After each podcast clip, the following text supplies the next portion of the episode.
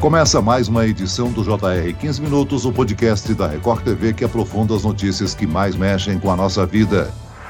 19 de maio é comemorado o Dia Nacional de Doação de Leite Humano. A data é dedicada às ações para incentivar e estimular a doação de leite materno. Ele é fundamental para ampliar chances de recuperação dos bebês prematuros ou de baixo peso internados em UTIs neonatais. Quais são as vantagens da amamentação para o bebê e a mãe e os benefícios do leite? Como uma mulher pode ser doadora? Para falar sobre a importância da ação, o 15 minutos de hoje conversa conversa com a coordenadora da Rede Brasileira de Bancos de Leite Humano, Daniele Aparecida da Silva. Bem-vinda, Daniele. Muito obrigada. Quem nos acompanha nessa entrevista é a repórter da Record TV, Adriana Perrone. Adriana, você é mãe e sabe da importância do leite materno no desenvolvimento da criança. O Ministério da Saúde lançou a campanha nacional de conscientização para a doação de leite humano de 2022. Olá, Celso. Oi, Daniele. Obrigada pelo convite para participar aqui do podcast. Esse é um tema tão importante. Leite materno significa saúde para os bebês. Eu tenho tanta saudade da época que eu amamentava minha filha, via a minha pequenininha ganhando peso, por causa da amamentação, então é um prazer estar participando desse episódio do podcast. Celso, é exatamente isso. Só para você ter uma ideia, cerca de 200 mililitros podem alimentar até 10 recém-nascidos. E para incentivar esse simples ato que pode salvar vidas, o Ministério da Saúde lançou a campanha nacional de doação de leite humano do ano de 2022 com o tema Doe leite materno e receba a gratidão de uma vida. A veiculação já começa a acontecer hoje, no Dia Mundial da Doação de Leite Humano humano e vai até o dia 16 de junho em rádio, redes sociais, pontos de grande circulação de pessoas, entre outros. E já gostaria então de perguntar à nossa convidada, Daniele, dados do Ministério da Saúde mostram que houve um aumento de 7% no volume de doações no ano passado em comparação ao ano de 2020. Mas a necessidade exige ainda mais, né? Preciso muito mais do que isso. O número de bebês que nascem prematuros ou de baixo peso é preocupante? Sim, o número de bebês que nascem prematuros, de baixo peso, ou até mesmo portadores de alguma patologia, ele vem aumentando, né, no decorrer dos anos. A nossa vida corrida, alguma falta de planejamento, né, familiar. Então, o nascimento de bebês prematuros ele aumenta e com isso a necessidade de ainda maior o número de doações de leite humano. Agora, o leite materno é a primeira alimentação humana e é uma fonte de nutrientes, né? Por que, que ele é considerado o melhor alimento para os bebês, Daniele?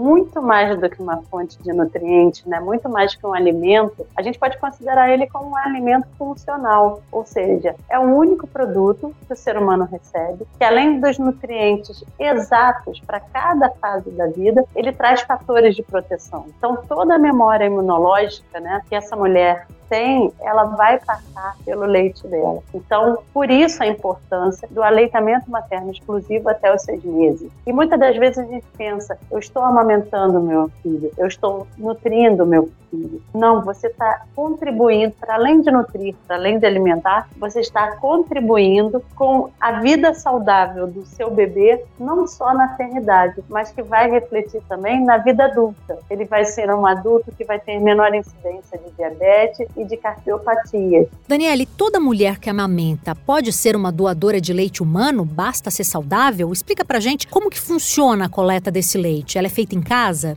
Adriana, é muito fácil ser doadora de leite humano uma mulher que esteja amamentando, que está produzindo né, um volume de leite para além do que seu filho consome, é só entrar em contato com os bancos de leite. Você pode ver se existe um banco de leite próximo à sua residência através do telefone 136 ou do portal da rede de bancos de leite, que é o www.rblh.fiocruz.br e lá receber todas as orientações. Para se cadastrar como doadora, você só deve apresentar os seus últimos exames realizados no último trimestre do pré-natal e com isso, você vai receber todas as orientações, que são, na hora que você for retirar o seu leite, você prende seus cabelos, lave bem as mãos, utilize a máscara, faça uma massagem no seio e logo em seguida faça essa expressão do leite nesse frasco estéreo que você recebeu do banco de leite. Após a coleta, identifique o frasco com seu nome e a data da coleta. Congele imediatamente. Você pode repetir essa ação durante toda a semana, nesse mesmo frasco ou em outros frascos que serão entregues pelo banco de leite e uma vez por semana a nossa viatura, o nosso carro vai passar na sua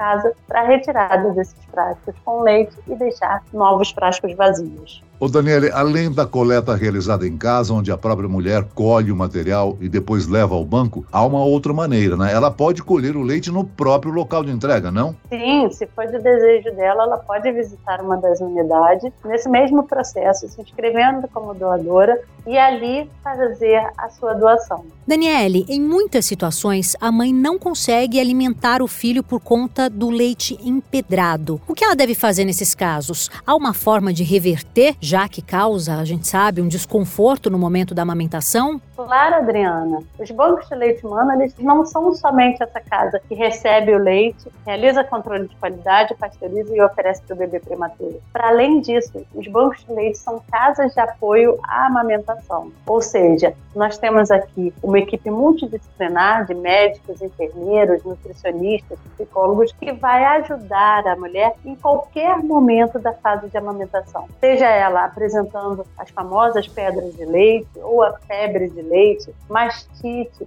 dor, problemas de pega e posição. Quando a gente ouve, meu bebê só gosta do seio direito, busque um banco de leite, busque essa equipe de apoio e ali nós vamos avaliar o caso e dar todas as orientações. O Brasil tem a maior e mais complexa rede de bancos de leite humano do mundo.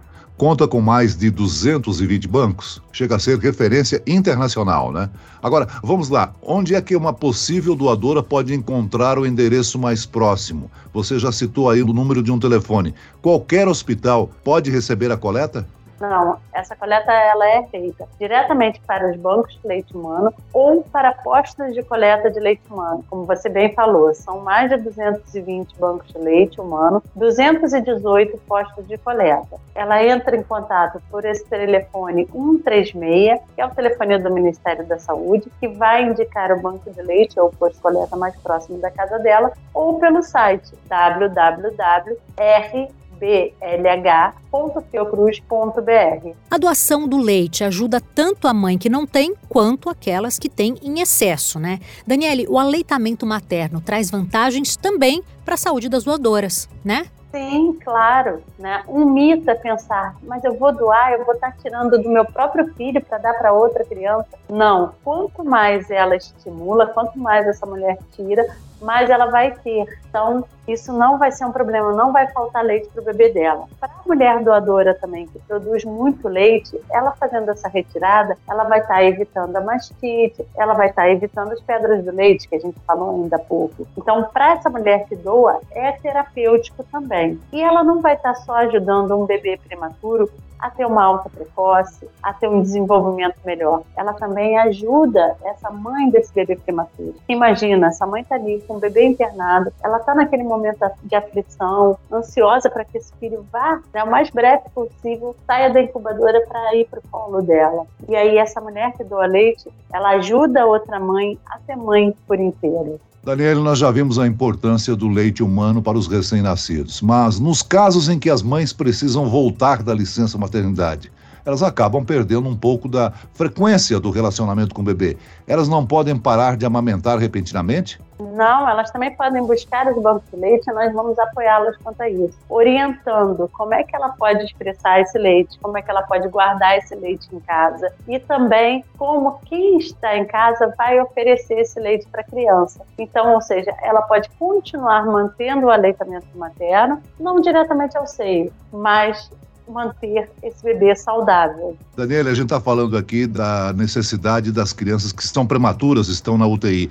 mas a partir dos seis meses, os bebês precisam de uma alimentação variada e o aleitamento materno deve continuar até o segundo ano de vida da criança ou mais, não é isso? Isso mesmo. Até os seis meses, é, essa criança ela precisa ser amamentada exclusivamente. Não precisa de água, chá. Por exemplo, a gente aqui no Rio de Janeiro, né? A gente sabe que o verão daqui é forte. E aí, muitas das vezes, a mulher fala: Não, está muito calor, eu vou dar um copinho d'água aqui, vou dar um pouquinho de água. Não precisa. O leite humano tem a quantidade, o volume de água necessário para hidratar esse bebê e nutrientes específicos para alimentá-lo. E aí, a partir dos seis meses, com o da mandíbula, da mastigação, a gente faz a introdução de alimentos nessa dieta mas de forma continuada com aleitamento materno. De acordo com o Ministério da Saúde, essa doação de leite humano atende 55% da necessidade, né? Há uma carência de 45%?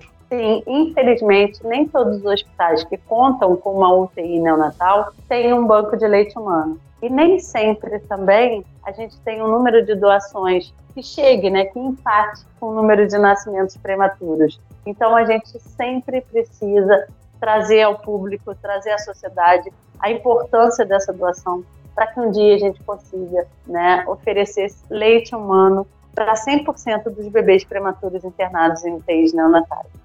Hoje, 19 de maio, é a data internacional da conscientização para o aleitamento materno, né? A gente já citou aqui que o Brasil é referência nessa campanha. Há uma carência a nível mundial de leite humano? Existem várias redes de bancos de leite humano. O Instituto Fernandes Figueira, ele coordena, né, essa rede global de bancos de leite humano. E é o que eu falei, nem sempre nós vamos ter um volume de leite suficiente para atender 100% dos bebês prematuros que nascem nas nossas unidades de saúde. Você já citou aí que o estresse, o corre-corre dos dias atuais pode comprometer né, o aleitamento. O estresse pode prejudicar a produção de leite materno? Sim, pode.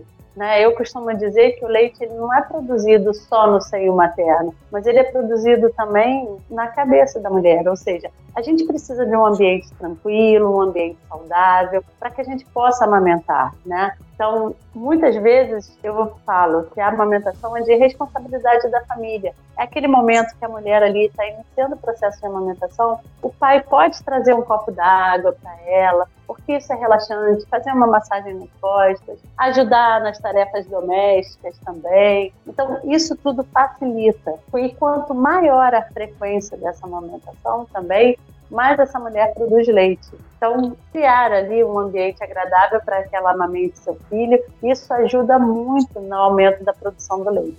O que, que vai acontecer hoje na rede brasileira de bancos, hein? Hoje é um dia de celebração em todos os nossos bancos de leite. Vocês podem acompanhar por esse portal, que eu já citei aqui, né, o.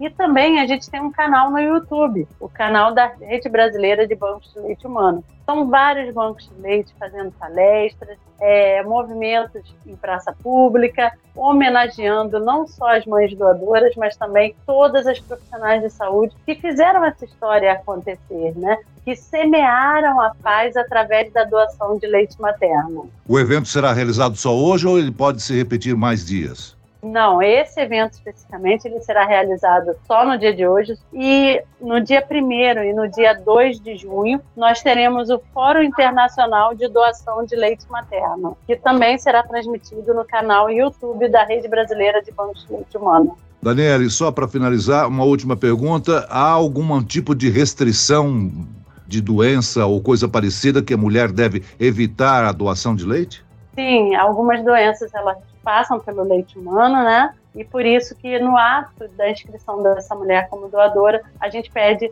os exames do pré-natal. Então, essa mulher passa por uma avaliação de saúde e aqui a gente dá aptidão para ela ser doadora.